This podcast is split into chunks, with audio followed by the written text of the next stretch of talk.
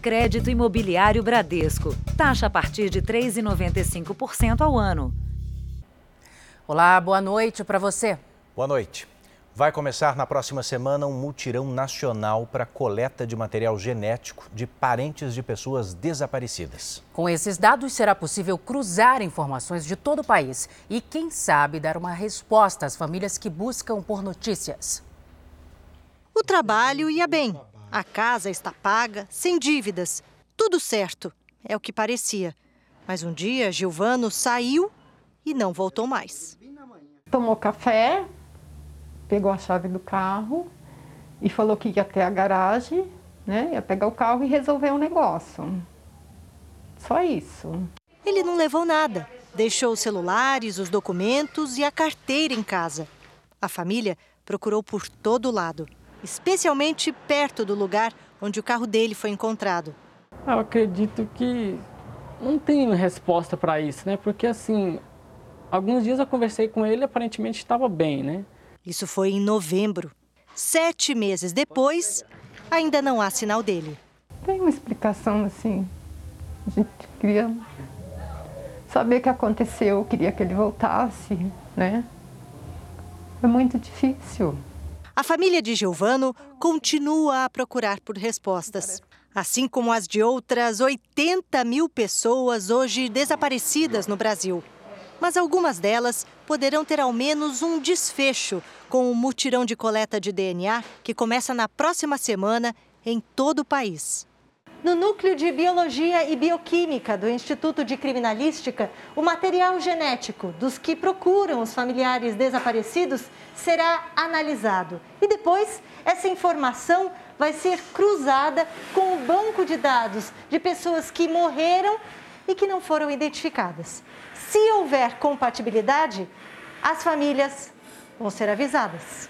Vai ser feita a coleta do material oral, então vai ser passado um, um pequeno disco de espuma por dentro da boca do, da pessoa, né? Isso não, não dói nada, é uma coleta totalmente indolor. E posteriormente esse material vai ser submetido a um exame de DNA e a obtenção do perfil genético daquele familiar. O laboratório de DNA do Instituto de Criminalística em São Paulo tem capacidade para fazer 15 mil análises por ano. A ideia é que o mutirão seja apenas o começo de um serviço que deve se tornar permanente. Você acaba dando um, um desfecho assim que não é o, mais, o cenário mais ideal, a gente entende isso, obviamente, mas a gente percebe que pelo menos consegue ajudar a dar um ponto final nessa busca, nessa angústia de se aquela pessoa vai voltar ou não. O Banco Nacional de Perfis Genéticos tem 100 mil pessoas registradas. 4 mil são de mortos sem identificação. 230 pontos de coletas uh, em todo o país. Por isso, a gente pede que as pessoas acessem o site do Ministério da Justiça. No site do Ministério da Justiça há um link para a campanha. E ali a gente detalha é, todos os pontos mais importantes, os locais de coleta. Carlos vai se cadastrar. Se não tivesse inicia iniciativa, o corpo vai ficar lá, ninguém vai saber de quem que é, a gente vai ficar naquela esperança de um dia encontrar ele, daqui 5, 10, 20 anos, um mês, três dias, né? Complicado. Veja agora outros destaques do dia. Presidente Bolsonaro realiza passeio de moto em São Paulo com milhares de seguidores. Estados Unidos antecipam o envio ao Brasil de 3 milhões de doses de vacina. Ex-vice-presidente Marco Maciel morre aos 80 anos. Chefe da maior milícia do Rio de Janeiro é morto em confronto com a polícia. Adversário do Brasil na Copa América. Delegação venezuelana tem pelo menos 12 casos de Covid. E uma surpresa no Dia dos Namorados para o homem que sofreu um acidente e passou 80 dias longe da esposa.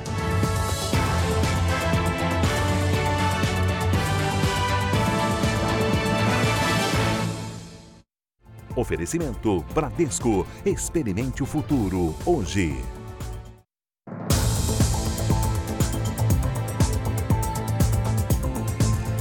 Foi morto hoje, no Rio de Janeiro, em um confronto com a polícia, o chefe da maior milícia do estado. Eco, como era conhecido, foi localizado enquanto comemorava o Dia dos Namorados com a mulher e os filhos. Nessa casa terminou uma caçada de quatro anos. A polícia localizou e matou Wellington da Silva Braga, o Eco, um dos criminosos mais procurados do país e chefe da maior milícia do Rio. O serviço de inteligência já sabia há três dias que o miliciano estaria nesse endereço, na comunidade de Três Pontes, na Zona Oeste. Ele iria comemorar o Dia dos Namorados com a mulher e três filhos. Ele tentou, de alguma forma, é, fugir, a fuga dele foi impedida, e quando os policiais adentraram a casa, houve a reação, ele sendo baleado e depois, posteriormente, é, sendo socorrido. Mesmo baleado e rendido, Eco tentou reagir no trajeto até o helicóptero que o levaria ao hospital. Estava muito alterado, tentou retirar a arma de uma policial feminina e aí, nesse momento, foi efetuado um segundo disparo para que ele não, não conseguisse é, retirar a arma e, e efetuar algum disparo. Wellington morreu antes de chegar ao hospital. Os agentes apreenderam com ele um fuzil e uma farda da Polícia Militar que estava escrito Capitão Braga como identificação. Wellington da Silva Braga herdou o comando da milícia do irmão Carlos Alexandre Braga, morto durante a operação policial em 2017. Mais reservado que o irmão, Eco não se deixava fotografar e era temido por ser violento. Segundo as investigações, Wellington expandiu os negócios da quadrilha se associando a traficantes, movimento que ficou conhecido como narcomilícia. À tarde, houve protesto de moradores por causa da morte do miliciano na zona oeste do Rio. As atividades exploradas pela quadrilha vão do controle de postos de combustíveis, transporte irregular, venda de água, gás, além de extorsão de moradores e comerciantes. Desde outubro do ano passado, a polícia conseguiu prender cerca de 700 milicianos e bloqueou mais de um bilhão e meio de reais de empresas ligadas à milícia. Nós não vamos desistir de combater o crime organizado, mesmo que ele esteja articulado e politizado. Não há acordo. E desde o começo do mês, a prova de vida do INSS voltou a ser obrigatória uma vez por ano. Só que muitos beneficiários precisam ainda da ajuda de parentes ou de amigos para conseguir fazer a comprovação. Aos 80 anos, Dona Júlia sofre de dores na coluna e tem reumatismo. Se locomover para ela ainda é possível, com paciência e ajuda dos familiares. Quando às vezes eu estou andando aqui que eu vou descer ali, só falta cair. Com a prova de vida em dia, agora ela se planeja para ir ao banco receber o benefício do INSS. A filha, que mora na cidade vizinha, para tudo para acompanhar. Eu tenho que ir arrastando. Tem o marido dela, ele abandona ele lá e ela vem me, me socorrer ela depende de mim para sair de casa. É sempre na dificuldade, para subir no ônibus, para descer, para atravessar a rua. A prova de vida estava suspensa desde março do ano passado por causa da pandemia. Agora a obrigatoriedade voltou. Uma vez por ano, os beneficiários são convocados para evitar fraudes e pagamentos indevidos. Segundo o INSS, mais de 11 milhões de brasileiros precisam fazer a prova até dezembro deste ano. Até agora, 24 milhões de segurados já regularizaram a situação. Quem não fizer dentro do calendário terá a renda bloqueada. Precisam fazer a prova de vida todos os beneficiários que recebem via conta corrente, poupança ou cartão magnético. Ela também pode ser feita pelo aplicativo do INSS. O segurado pode ir presencialmente a uma agência do INSS quem tiver a biometria bancária cadastrada deve usar um caixa eletrônico. Se o beneficiário não tiver biometria cadastrada, deve ir à agência bancária que recebe o benefício com CPF e documento com foto. O INSS ainda permite que a prova de vida seja feita em casa, com um agendamento, para segurados com mais de 80 anos ou que não tenham condições de se locomover. Também é possível fazer a prova de vida por procuração precisa trazer né, uma documentação, uma prova de que você não consegue fazer o deslocamento. É o relatório médico. Lembrando que também existe a possibilidade né, da prova de vida através do próprio site ou do aplicativo do meu INSS, onde se dava a possibilidade até de você fazer uh, uma leitura facial. Então tem que ficar atento aí a estas recomendações. Vem cá, você já ouviu alguém dizer na lona? É que essa expressão popular define muito bem quem está totalmente sem dinheiro e resume também o momento enfrentado por artistas de circo. Pois é, as restrições impostas no combate ao coronavírus atingiram em cheio esses trabalhadores.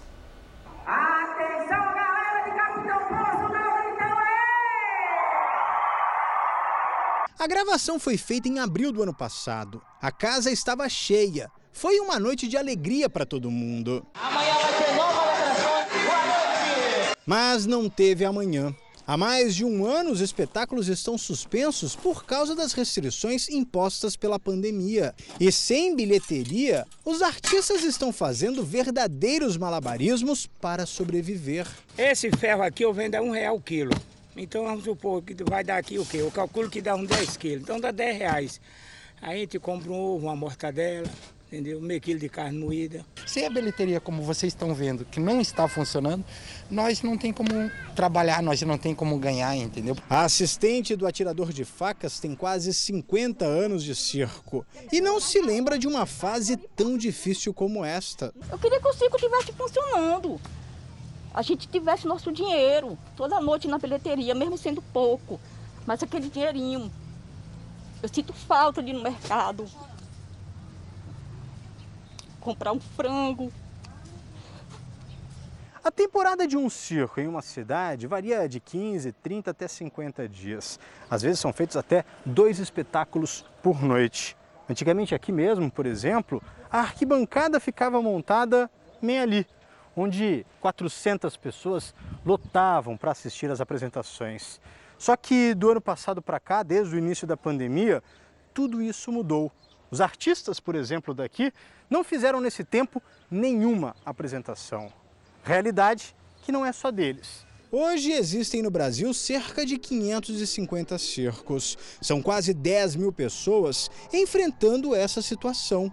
Em alguns estados, como São Paulo, os circos voltaram a ter espetáculos, mas com capacidade reduzida. Foi liberado o circo para se apresentar com 30% de público. E aí, seguindo todas as normas é, de segurança. É o que os artistas desse circo também esperam: voltar a alegrar o público e receber em troca aplausos e sorrisos. Eu sou um palhaço, mas faz muito tempo que eu não sei o que é alegria. Uma pesquisa mostra que uma a cada duas pessoas deixou de fazer os exames de rotina durante essa pandemia. O resultado preocupa muito, principalmente pela falta de acompanhamento daquelas doenças que podem ser diagnosticadas logo cedo. Em 20 anos, 19 check-ups. A exceção foi 2020. Por conta da pandemia, né, eu preferi é, aguardar um pouco mais, né? Mas como o tempo foi passando, né? É, eu achei melhor não pular outro ano né, e fazer agora esse ano de 2021. O adiamento de consultas de rotina e exames preventivos foi geral, principalmente no início da pandemia, quando a recomendação era evitar unidades de saúde por causa do coronavírus.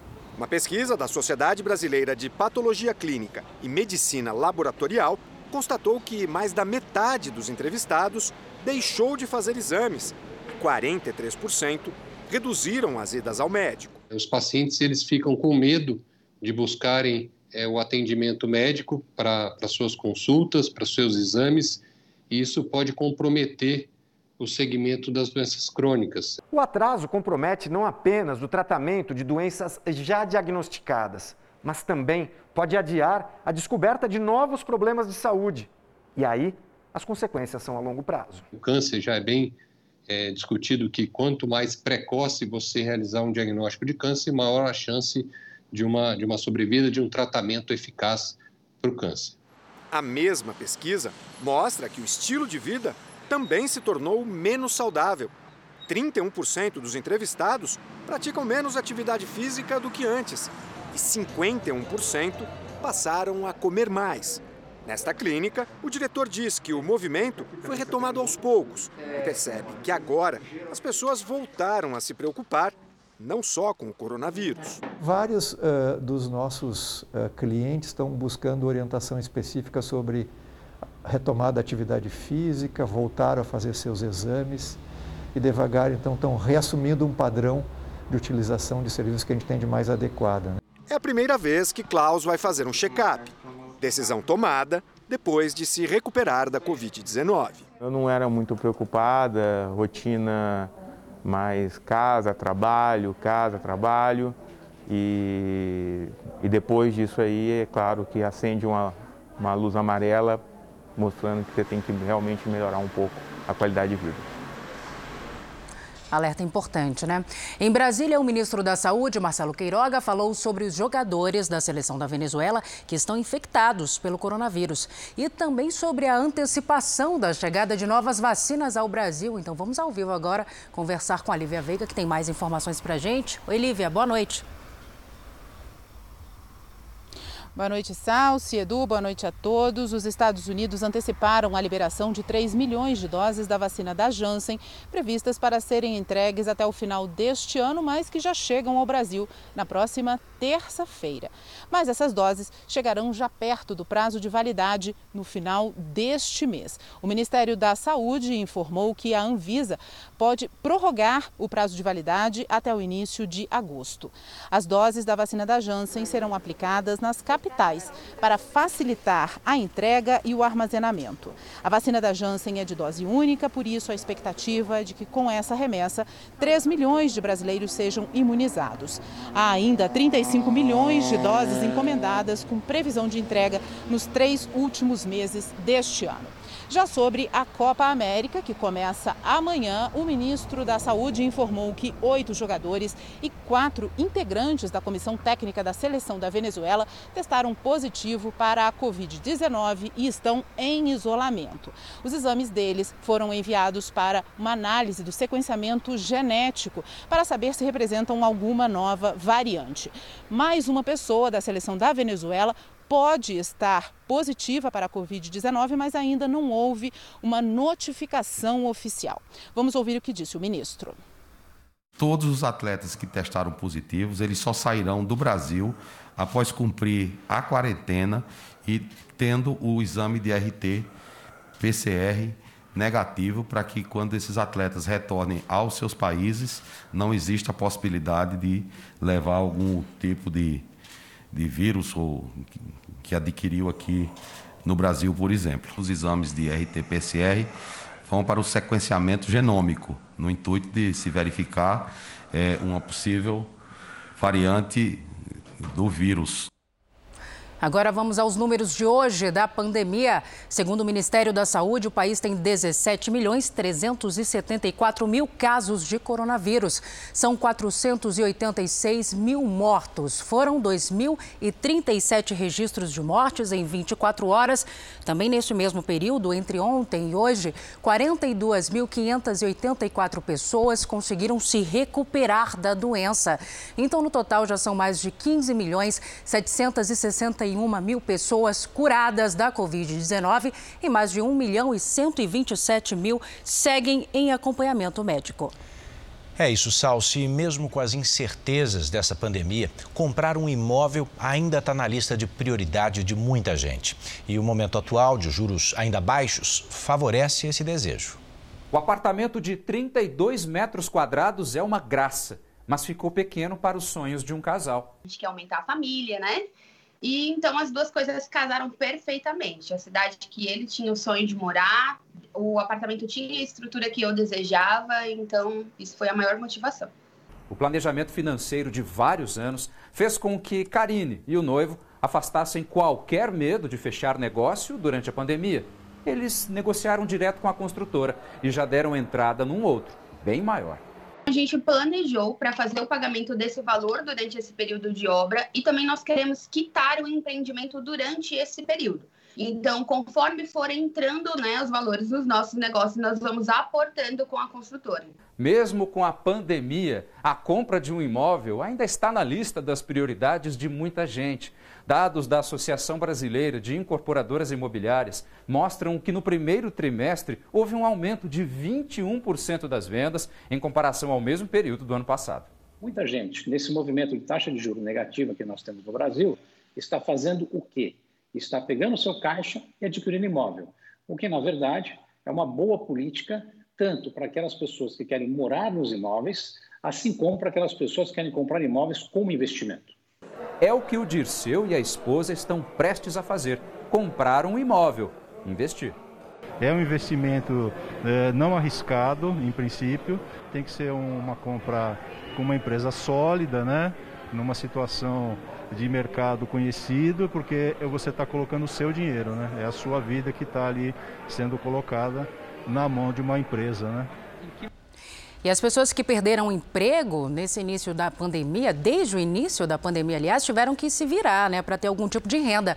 Com isso, já são mais de 32 milhões de novos empreendedores no país. Davi resolveu criar o próprio negócio depois de perder o emprego no escritório. Há dois meses passou a vender chocolates e sobremesas nas ruas da maior comunidade de São Paulo. Negócio com CNPJ e página na rede social. Comecei com 18 anos, é, tenho uma sócia e eu percebi essa oportunidade e comecei. Assim como Davi, 32 milhões e 600 mil brasileiros são hoje novos empreendedores. Aqueles que montaram pequenos negócios durante a crise para sobreviver.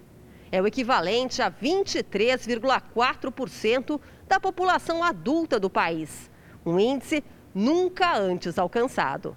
O levantamento do Sebrae, Serviço de Apoio às Micro e Pequenas Empresas, constatou ainda os motivos que levaram tantas pessoas a criar o próprio negócio. Para mais da metade, empreender é um jeito de suprir as necessidades. 82% apontaram o desemprego como principal motivo. Duas mil pessoas entre 18 e 64 anos foram ouvidas na pesquisa. Com a pandemia, o número de empreendedores iniciais cresceu bastante, particularmente composto por mulheres, por jovens, baixa renda e baixa escolaridade. É um empreendedor por necessidade.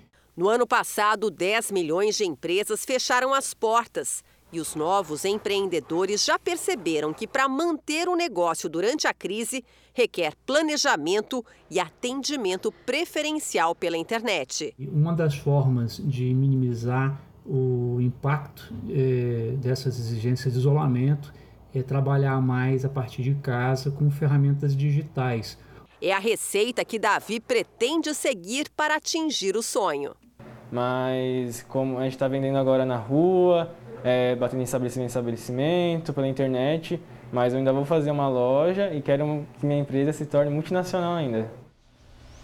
No segundo dia da cúpula do G7, grupo formado pela, pelas maiores potências econômicas do planeta, as discussões se concentraram na recuperação pós-pandemia e na competição estratégica do Ocidente com a China. O presidente americano Joe Biden pediu aos líderes do G7 que se oponham à crescente influência da China.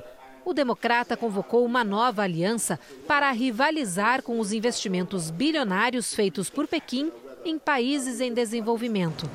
A ideia, segundo a Casa Branca, é que o grupo destine o equivalente a 200 trilhões de reais para essas nações até 2035. Hoje, o grupo do G7 também se comprometeu com um novo plano para impedir futuras pandemias. Os países querem fortalecer a Organização Mundial da Saúde e reduzir o tempo necessário para o desenvolvimento de vacinas. O sábado também foi marcado por protestos no Reino Unido, onde acontece o encontro. Milhares de manifestantes tomaram as ruas para exigir mais comprometimento dos países ricos com o clima. Nos Estados Unidos, três pessoas morreram em ao menos quatro tiroteios nas últimas 24 horas. A polícia de Chicago procura por dois suspeitos que abriram fogo contra pedestres, matando um e ferindo dez. Em Austin, no Texas, um tiroteio deixou 14 pessoas feridas. Duas estão em estado grave. A polícia analisa as câmeras de segurança para entender o que motivou a violência. Na cidade de Savannah, na Geórgia, uma criança de dois anos e um adolescente de 13 estão entre os feridos em um tiroteio dentro de um conjunto habitacional. Uma pessoa morreu. Já na Carolina do Norte, a polícia investiga a morte de uma pessoa no norte do estado. Duas armas foram encontradas na cena do crime. Há indícios de que vários tiros foram disparados. Você vai ver a seguir: presidente Jair Bolsonaro faz passeio de moto em São Paulo e critica o isolamento social. E ainda o espetáculo das baleias de Jubarte, que vem até o litoral brasileiro à procura de águas mais quentes.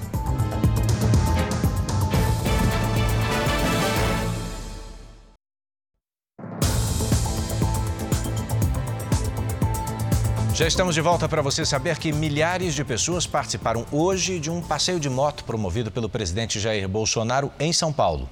O circuito começou na capital, foi até o interior e terminou em frente ao Parque do Ibirapuera. A apoiadores, Bolsonaro voltou a atacar o fechamento do comércio e a falar do uso obrigatório de máscaras para quem já tomou a vacina ou se recuperou da Covid-19. Às nove da manhã de um sábado ensolarado, mas frio, Motociclistas aguardavam a saída do comboio na região norte da cidade. Bolsonaro chegou de carro em pé na porta de trás, acenando aos apoiadores. Às 10 horas, o presidente deu início à motociata que seguiu para Jundiaí, cidade perto da capital. A rodovia dos Bandeirantes ficou fechada para carros e caminhões. Mesmo assim, não foi possível evitar o acidente, que não teve feridos graves.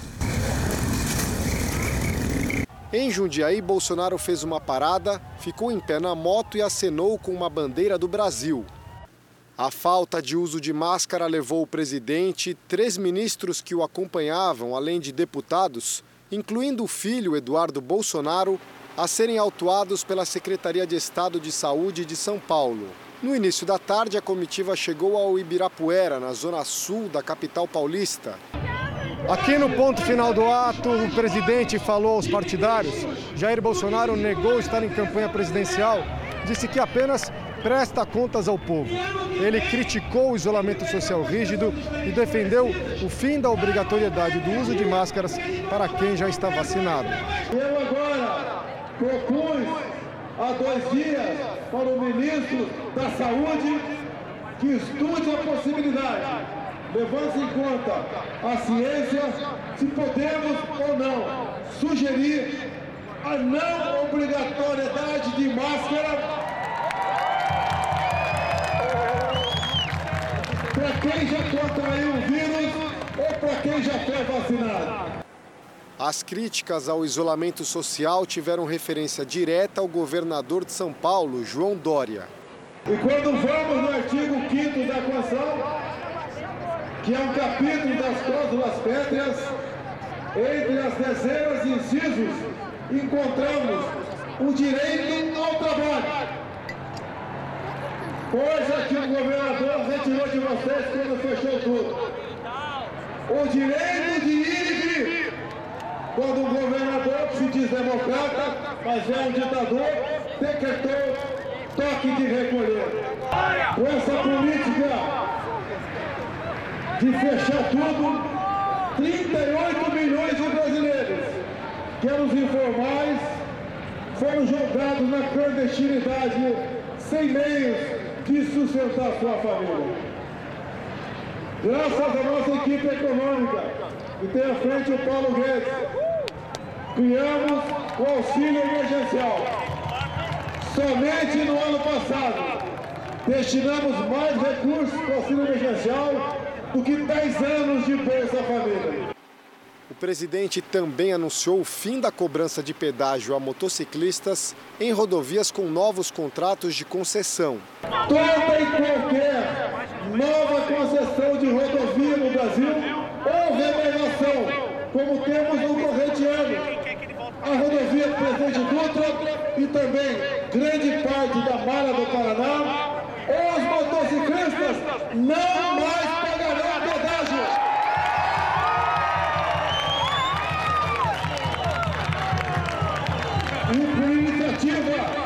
o ministro Tarcísio está bastante avançado. Com outras concessionárias, que os contratos antigos também possam isentar os motociclistas de pedágio. Depois do ato, Bolsonaro voltou a Brasília.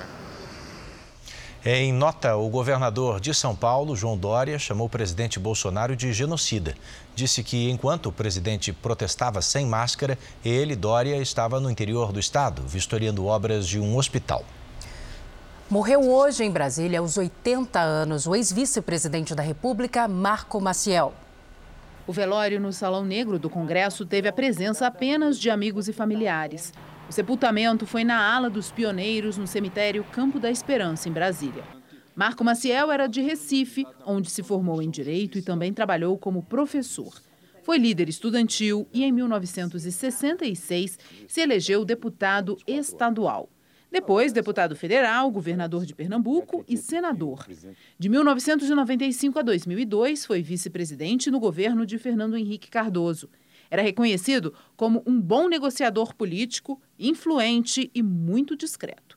Em 2003, foi eleito imortal da Academia Brasileira de Letras. Marco Maciel tinha 80 anos e em 2014 foi diagnosticado com o mal de Alzheimer. Ele era casado com a socióloga Ana Maria Maciel e deixa três filhos e quatro netos. O ex-vice-presidente estava internado desde março, quando teve Covid-19. De acordo com o hospital, ele morreu em decorrência de um quadro infeccioso respiratório. Nas redes sociais, políticos se manifestaram pela morte. O vice-presidente Hamilton Mourão escreveu que Marco Maciel era um político com extrema capacidade de negociação e dotado de espírito público. Contribuiu para o engrandecimento do Brasil. O presidente do Senado, Rodrigo Pacheco, disse que recebeu a notícia com tristeza e que a partida inflige enorme perda para a política brasileira e a arte da conciliação. O presidente da Câmara, Arthur Lira, disse que Marco Maciel era um homem aberto ao diálogo, um democrata. O ex-presidente Fernando Henrique Cardoso também lamentou a morte do seu vice. Se é uma palavra para caracterizar o Marco Maciel, é lealdade. Eu viajava muito por causa do Brasil, para mostrar o que nós estávamos fazendo no Brasil, e entregava mais tranquilamente o governo ao Marco. O Marco prestava contas, telefonava, é uma pessoa dedicada Olha, o Brasil hoje perdeu um grande homem, um grande líder. Lamento muito.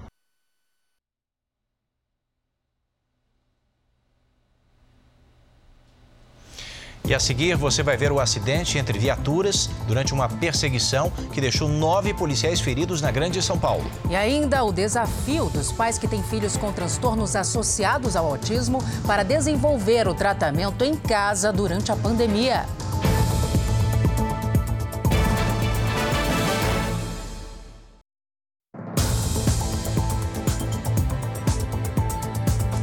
Uma perseguição terminou em acidente com nove policiais feridos em Guarulhos, na região metropolitana de São Paulo. Foram quase seis quilômetros até o momento da batida. Uma câmera de segurança flagrou o choque entre as duas viaturas da Polícia Militar. O acompanhamento ao carro suspeito começou na zona norte de São Paulo e terminou na cidade de Guarulhos. O motorista do carro vermelho continuou a fuga logo depois do acidente, mas foi detido.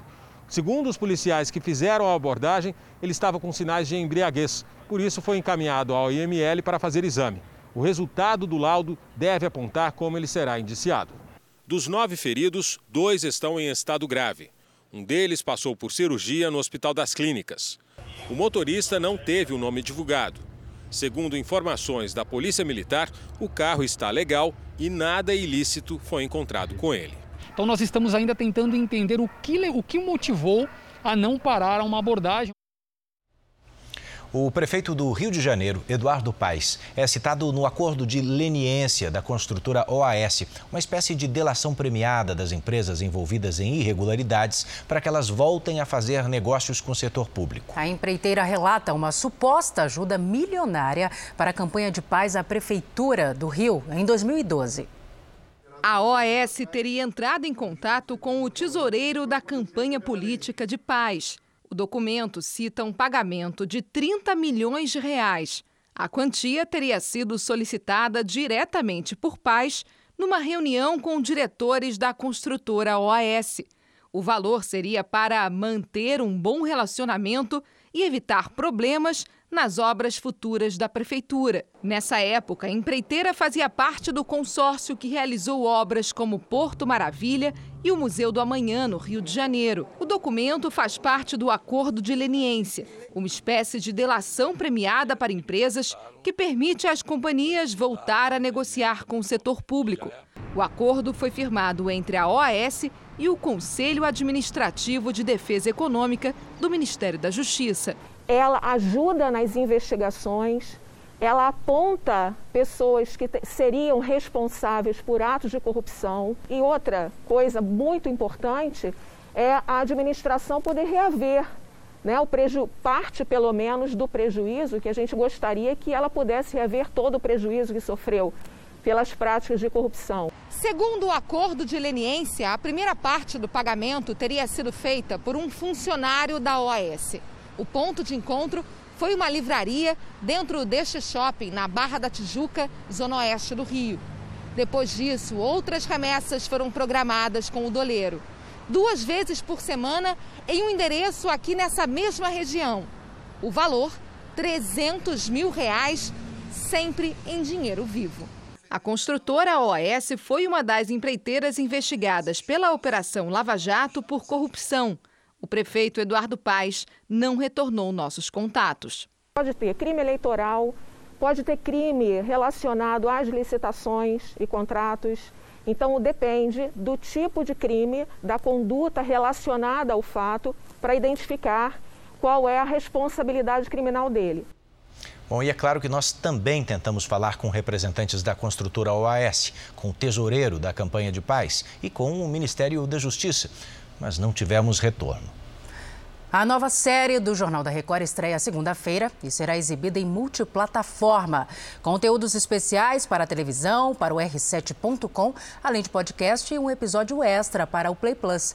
As reportagens mostram os brasileiros mais atingidos pela fome durante a pandemia. Um assunto muito importante. Os nossos repórteres embarcaram numa expedição, gente, de 5 mil quilômetros pelo interior do Brasil. Passamos por regiões que historicamente sofrem com a falta de comida e o que parecia parecia impossível piorar, piorou com o coronavírus.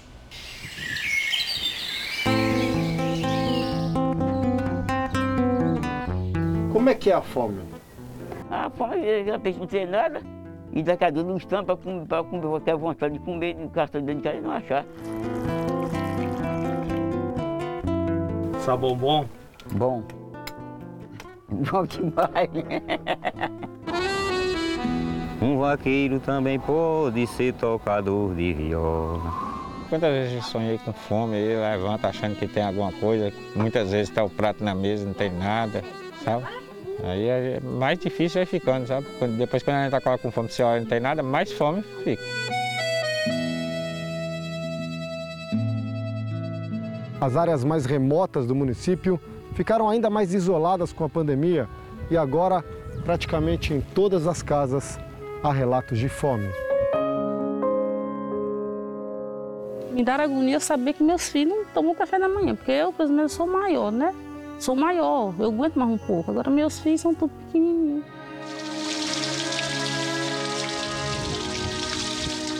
A senhora tem vontade de comer o que agora? Ah, agora eu tenho vontade de comer. É, a gente tem que ter vontade de comer o que a gente sabe que tem nas panelas. Não adianta sonhar muito. É, sonhar se a pessoa não tem a condição de ir lá na final do sonho.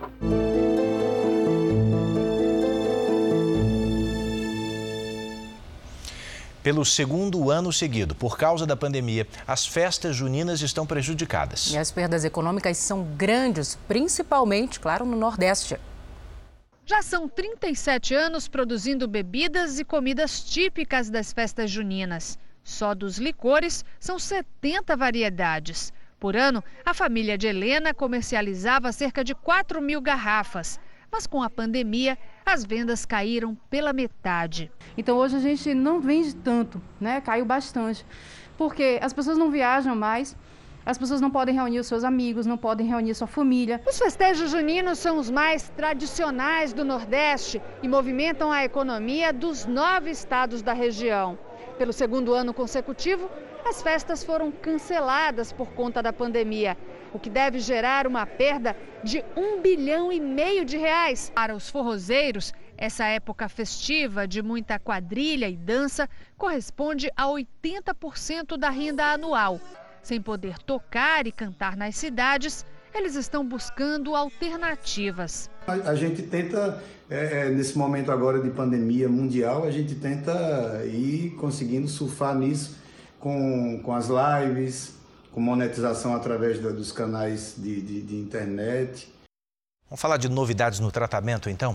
Belo Horizonte tem o primeiro hospital público do Brasil a testar oxigenoterapia hiperbárica no tratamento de pacientes de Covid-19. Esse novo método pretende adiar ou então evitar a necessidade de intubação em pessoas que apresentam falta de ar ou então oxigenação insuficiente.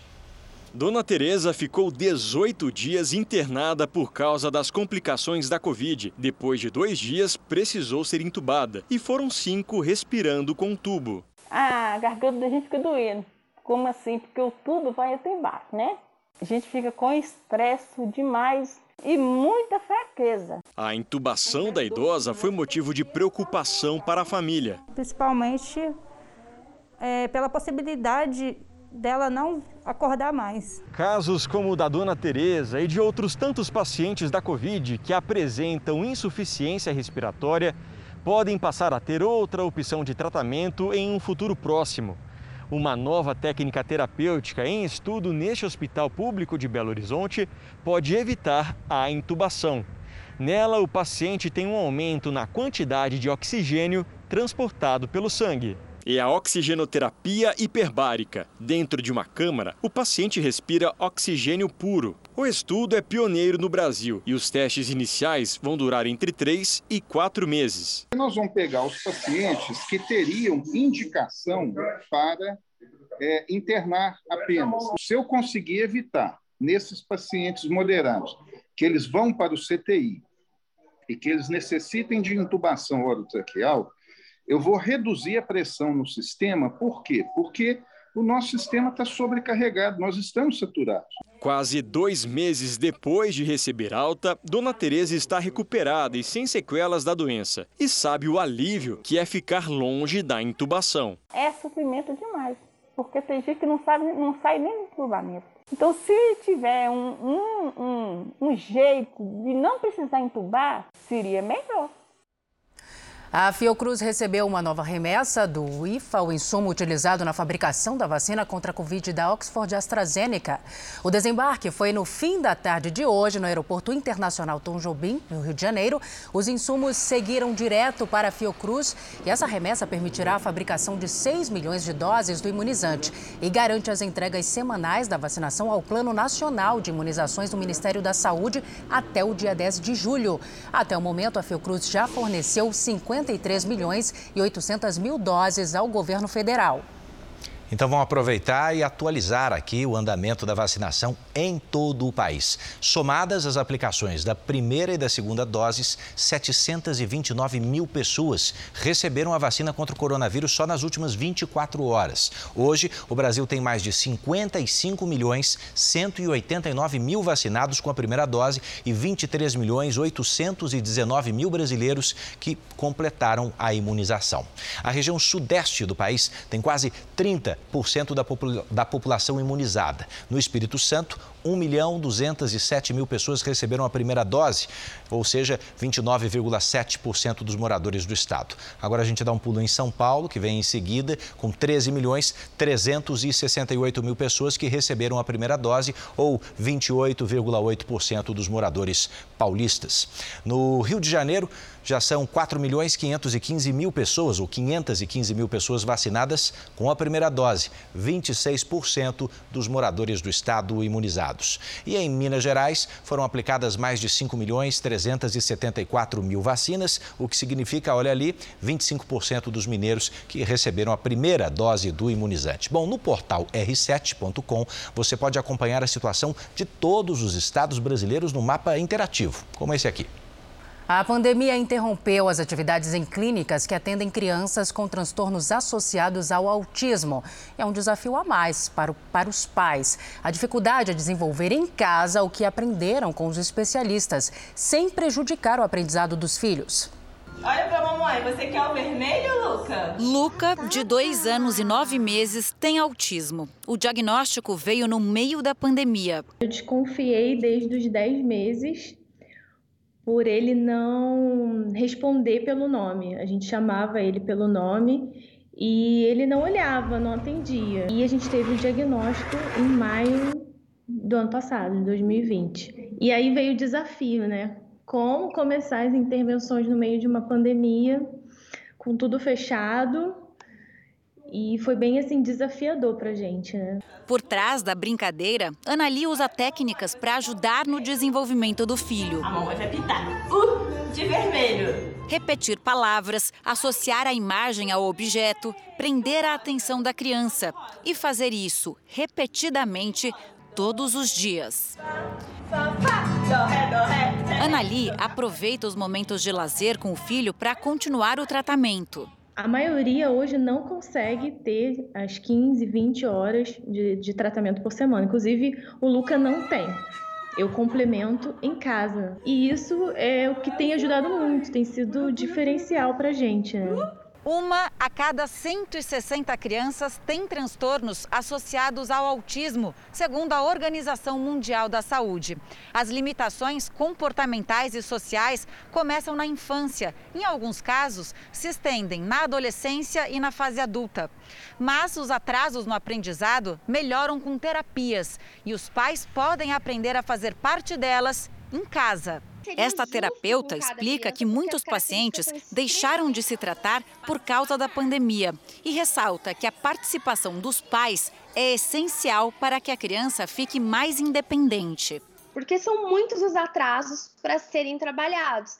Uma criança com autismo, ela tem atrasos no desenvolvimento em múltiplas áreas e um atraso, ele acaba se tornando consequência do outro, vira um efeito dominó.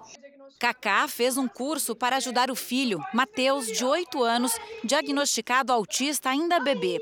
Hoje troca informações e serve de inspiração para outras famílias.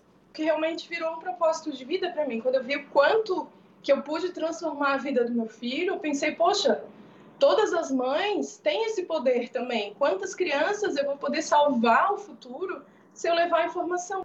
Ela conta que no começo, Mateus não conseguia se comunicar, estabelecer contato visual. Hoje em dia, ele é a pessoa mais comunicativa da família. E é mesmo, eu peço para conhecê-lo. E logo ele vem, todo simpático e conversador. Tchau! Agora, outro assunto importante: o número de animais adotados durante a pandemia cresceu em todo o mundo, Edu. Isso é ótimo, só que agora os abrigos se preocupam com o quê? Que a volta ao normal faça com que muitos desses cães e gatos sejam abandonados de novo. Esse olhar de cão sem dono nunca foi tão irresistível. O cãozinho foi adotado durante o período de isolamento pela família que vive na Alemanha. Hoje, mesmo com restrições, pai e filha podem passear com o animal no parque. Marcos conta que sempre pensou em ter um cachorro de estimação. E a pandemia fez o biólogo tomar coragem. O aumento na procura por animais foi tão grande que esse abrigo na capital alemã, Berlim, chegou a realizar 500 adoções em um único fim de semana uma tendência que se repetiu em todo o mundo. Em uma pesquisa, 75% das pessoas que têm algum animal em casa disseram que passar tempo com os bichinhos ajudou a reduzir o estresse e melhorar o bem-estar em meio à pandemia. Das famílias que já tinham um animal de estimação no Reino Unido, quase metade levou para casa um novo companheiro. Aqui em Portugal, as adoções de animais aumentaram em mais de 30% com a pandemia. Os especialistas do setor explicam que os portugueses buscaram uma companhia para amenizar a solidão imposta pelo confinamento. Mas agora, com a reabertura, os responsáveis pelos abrigos temem um aumento no número de casos de abandono. As adoções feitas por impulso também preocupam os alemães. A gente acredita que quando a pandemia acabar, infelizmente vai ter um número grande de animais abandonados, afirma a responsável por um dos abrigos. Por isso, os veterinários fazem um alerta. É preciso responsabilidade na hora de aumentar a família. Porque nem todos os animais têm a sorte de Ushi, o cão adotado na Alemanha. Para a família, viver sem esse amigo por perto, nem pensar. O jogador da seleção dinamarquesa de futebol, Christian Eriksen, desmaiou e precisou de massagem cardíaca hoje, durante partida da Eurocopa contra a Finlândia. Ele foi hospitalizado, mas o quadro é estável. No fim do primeiro tempo, o atleta de 29 anos caiu inconsciente no gramado e recebeu atendimento médico durante 15 minutos. Os companheiros chegaram a fazer uma barreira para que ninguém visse o procedimento de reanimação do jogador. Eriksen deixou o campo acordado e foi direto para o hospital. Assim que receberam a notícia de que o dinamarquês não corria risco, jogadores das duas seleções pediram para voltar ao jogo, que acabou 1 a 0 para a Finlândia. Hora de conhecer os destaques de amanhã no Domingo Espetacular. O drama da família de um motoboy brasileiro morto em Londres. A moto que Matheus Alves pilotava foi atingida por um carro em alta velocidade. Os amigos acreditam que ele foi vítima de um racha e cobram a prisão do motorista. O crime do jaleco branco. Traficantes se passam por estudantes de medicina para trazer drogas do Paraguai para o Brasil. E como a direção da universidade pode estar envolvida nesse esquema. Antônio Bandeiras está de mudança, resolveu deixar Nova York e vai morar na Espanha, onde nasceu. Eu conversei com ele para entender os motivos dessa volta para casa. As vitórias de Jorge Aragão. Ele vai contar pra gente como foi superar a Covid e se recuperar de um infarte. De novo a vida recomeçando. E mostra a música inédita que compôs ainda no hospital. Eu sobrevivi ao ano enfeitiçado. É neste domingo espetacular, logo depois do Canta Comigo. Até lá! E o sábado foi de geada no sul do Brasil. Várias cidades de Santa Catarina e do Paraná amanheceram cobertas de gelo no sudeste e centro-oeste, além do frio, muita neblina. Não é isso, Mariana Bispo? Boa noite para você. Muita neblina, Salso. Boa noite para você, Edu e a todo mundo que está acompanhando a gente aqui no JR. O intenso nevoeiro se formou desde o Paraná até Minas Gerais. Olha aqui na tela como amanheceu Goiânia. Uma bruma atingiu principalmente a região central da cidade. A frente fria e o ar polar são os responsáveis por essa neblina toda.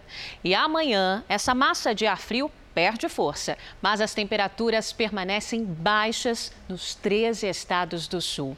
Por isso, tem chance para novas geadas entre o Rio Grande do Sul e Santa Catarina. Nas serras, mínima de 1 grau e máxima de 15 graus. Na Serra da Mantiqueira, mínima de 3 e máxima de 16 graus. Faz sol na maior parte do país, em toda essa região amarela do mapa. Já no litoral do Nordeste e entre o Amazonas e o Amapá, pode chover a qualquer momento do dia. As máximas ficam assim amanhã: 19 graus em Porto Alegre, 21 no Rio de Janeiro, 32 em Goiânia e em Manaus, 27 em Aracaju e 29 em Natal. Agora, aqui na capital paulista, o sol vai ser aquele de geladeira, sabe? Ele aparece, mas não esquenta nada. Mínima de 11 graus e máxima de 19 graus. E tem pedido no tempo delivery de hoje, não é isso, Edu? Tem sim, dona Mari. Gostei da história do sol de geladeira, ver como eu me sinto, na verdade. A Gabriela abre os pedidos, ela é de Morro Agudo, interior de São Paulo, quer saber como é que fica o tempo por lá amanhã. Gabi, tempo firme aí na sua cidade, sem possibilidade de chuva. Máxima amanhã de 27 graus e esquenta um pouquinho na segunda-feira. Pelo visto, não é sol de geladeira. Não. Agora, a Marinete, que diz que é fã do Jornal da Record, ela é de Filadélfia, Tocantins. Obrigada pela participação, viu, Marinete? Sol e calor de 34 graus aí em Filadélfia. Previsão de pancadas de chuva só na segunda-feira. E você que está assistindo a gente, não deixa de participar aqui do nosso Tempo Delivery, não. Faça seu pedido nas redes sociais com a hashtag você no JR. Bom domingo para vocês e bom sol de geladeira, né, Salcedo? é isso, dia dos namorados geladinho, né? Obrigada, Mari. Bom fim de semana. E olha que está aberta a alta temporada de aparição de baleias no mar do interior de São Paulo. Elas aproveitam essa época do ano para buscar um lugar com água um pouquinho mais quente para a reprodução dos filhotes. Quem passa pela região está sempre de olho para assistir ao espetáculo delas na água. Mas lembrando que é preciso observar de longe, atendendo às recomendações ambientais. Esse registro foi feito em Ilhabela, litoral norte do estado de São Paulo. Os barcos perseguem uma baleia jubarte. Nossa! Ó, Tadinha. o jet está em cima, né? São pelo menos 12 embarcações em volta dela, o que é proibido por lei. A região está em plena temporada de migração de jubartes. Nessa época, elas saem da Antártica e procuram águas mais quentes para se reproduzir, geralmente na Bahia. Em Ilhabela, biólogas estudam e monitoram o comportamento da espécie. O deck de observação das baleias fica no ponto mais alto da casa, a 9 metros de altura. Então, para eu subir com segurança, a Mari, que é a bióloga, vai me equipar. A subida é rápida e o visual compensa. Daqui é possível ver todo o lado sul da ilha. A gente procura o dorso, que é a nadadeira dorsal dos animais, borrifo, algum mexido. Às vezes a gente vê à vista de longe um salto, a gente vê um splash na água e a gente consegue identificar que tem algum animal por ali. Batida com a cauda, peitoral. Esse é o borrifo, a respiração da baleia, que forma uma espécie de spray. É tanta baleia nessa região que o nome do bairro onde fica o ponto fixo é Borrifos. Mas por causa da caça, que foi proibida aqui no Brasil há 35 anos, as jubartes quase desapareceram. Agora, esse trabalho de avistamento mostra que elas podem estar se reproduzindo nessas águas. Por conta da, da, da, época da caça, que a espécie foi quase dizimada, o número de baleias ficou muito pequenininho e talvez elas ocupavam a região de Abrolhos, que talvez possa ser uma região mais protegida. E agora, com o aumento da população, elas estão ocupando e se reproduzindo em outras áreas. A presença delas é sempre linda mas a interação com o homem muitas vezes inevitável. Essa baleia foi salva depois de ficar presa em uma rede de pesca. Para evitar acidentes, guias turísticos de Ilhabela estão sendo treinados. Mesmo de longe, o espetáculo é garantido. E por falar em baleias, nos Estados Unidos, um mergulhador levou um susto depois de quase ser engolido por uma baleia. Michael Packard é pescador profissional de lagostas. Ele estava mergulhando na costa de Cape Cod, no estado de Massachusetts, quando foi parar na boca da baleia. O homem achou que tivesse sido atacado por um tubarão, mas percebeu que nenhum dente furou a pele dele. Michael diz que passou cerca de 30 segundos dentro da boca do animal, até que foi devolvido para a água. O mergulhador foi resgatado pelos colegas e levado ao hospital. Apesar do grande susto, ele teve apenas o joelho deslocado e ferimentos leves. O mercado do turismo foi um dos mais afetados durante a pandemia de coronavírus. Pois é, um levantamento da Federação do Comércio de São Paulo calculou prejuízos de mais de 65 milhões de reais para o setor. Antes mesmo de tomar a segunda dose da vacina, a dona Regina foi até a agência de viagens e fechou pacotes para Curitiba e Foz do Iguaçu. Ela vai embarcar assim que estiver completamente imunizada, em agosto. A gente quer garantir as viagens para poder retomar a, a, vida como ela era, tentar retomar num novo normal, mas tentar retomar aquilo que a gente fazia anteriormente. A aposentada costumava fazer pelo menos cinco viagens por ano e a partir de agora quer retomar o ritmo. Depois que você acostuma ficar tanto tempo em casa, vai dando um vazio e você quer sair para o mundo. A agência especializada em turismo para a terceira idade teve um aumento de 30% na procura por pacotes desde o início da vacinação. 120 clientes já fecharam viagens agora para o segundo semestre do ano. Nós estamos escolhendo justamente esses destinos assim mais ao ar livre. O distanciamento vai ocorrer. Nós temos sempre um guia especializado que vai junto com elas, então ele não deixa tirar a máscara, com a vacinação dos idosos, a Adriana reabriu a agência depois de um ano sem funcionar. No mês passado, ela conseguiu embarcar o primeiro grupo para fora do Brasil. O destino internacional é basicamente o que a gente está operando. Seria aqui é, Cancún, Punta Cana. E nós tivemos também dois casais que fizeram Dubai com Maldivas que é mais um destino internacional que nós estamos conseguindo entrar sem problemas. No ano passado, foi a primeira vez em 34 anos que a dona Jo não visitou as filhas, que moram na Suíça. Ano passado eu nem pensei, sabe? Eles estavam me chamando, mas eu nem pensei em ir. Agora, o meu grande impulso é esse, é encontrar com eles, né? Então, isso aí é um impulso que me manda para frente. E aí eu não penso em ter medo. A gente imagina que agora, conforme a vacinação for avançando, né? Não apenas a, a melhor idade, mas todas as outras pessoas vão poder voltar a viajar, que eu acho que é o que está todo mundo querendo, né?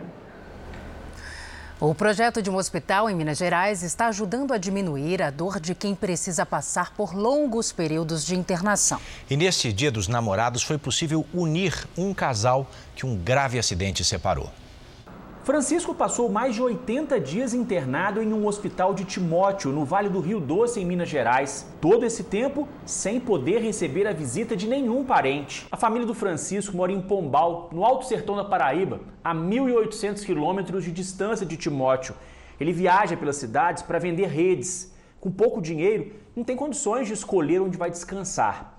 Em abril, decidiu dormir em um lugar improvisado e o muro caiu sobre ele. O vendedor teve traumatismo craniano. Foram dias de angústia para a esposa, que não tinha condições financeiras para visitar o marido. Foi um choque grande, foi um baque muito grande para mim receber essa notícia. Mas com a ajuda de um projeto, o casal pôde finalmente se reencontrar. Os dois chegaram de olhos fechados e se surpreenderam quando descobriram que teriam um jantar à luz de velas. A ação do hospital faz parte de uma iniciativa para tornar o período de internação menos doloroso para o paciente. Ele proporciona melhores é, experiências positivas e uma melhora tanto emocional como física de maneira até mais rápida. Para Francisco e Fabiana, esse Dia dos Namorados ficará marcado. Quero de coração agradecer mesmo, que foi uma surpresa. A gente está muito feliz e muito agradecido também. Minha esposa chegou, eu estou muito alegre, estava triste, agora estou feliz. Nós da Record TV tivemos uma perda nesse sábado. Morreu aos 62 anos nosso diretor executivo de jornalismo, Domingos Fraga. Domingos Fraga Filho nasceu no Rio de Janeiro, mas escolheu São Paulo para viver e principalmente trabalhar. Formado em Direito e Comunicação, Fraga teve carreira diversificada. Foi repórter policial, comandou a revista Quem, escreveu sobre astronomia e foi redator-chefe da revista Isto É e do Jornal da Record. Tanto amor pela profissão que o levou a ser professor de jornalismo na Faculdade Casper Libero. Já na Record TV, Fraguinha, como era carinhosamente chamado por todos, foi chefe de redação do Jornal da Record, do Jornal da Record News e do portal R7. Foi diretor de jornalismo da Record TV em Brasília e atualmente ocupava o posto de diretor executivo do jornalismo da emissora, responsável pelos conteúdos da TV e multiplataforma. Sempre muito cordial, gentil e educado, Fraga tinha pontos de vista únicos que faziam seu interlocutor pensar, questionar, debater, concordar, discordar. Quero desafinar o coro dos contentes liberal na economia e conservador nos costumes, como ele sempre brincava. Fraga sempre exibia seu senso original de observar o noticiário com um entusiasmo juvenil para perseguir as melhores e mais importantes notícias do dia. Ele morreu hoje por complicações decorrentes da Covid-19, contraída em março. Domingos Fraga deixa mulher, quatro filhos e uma neta.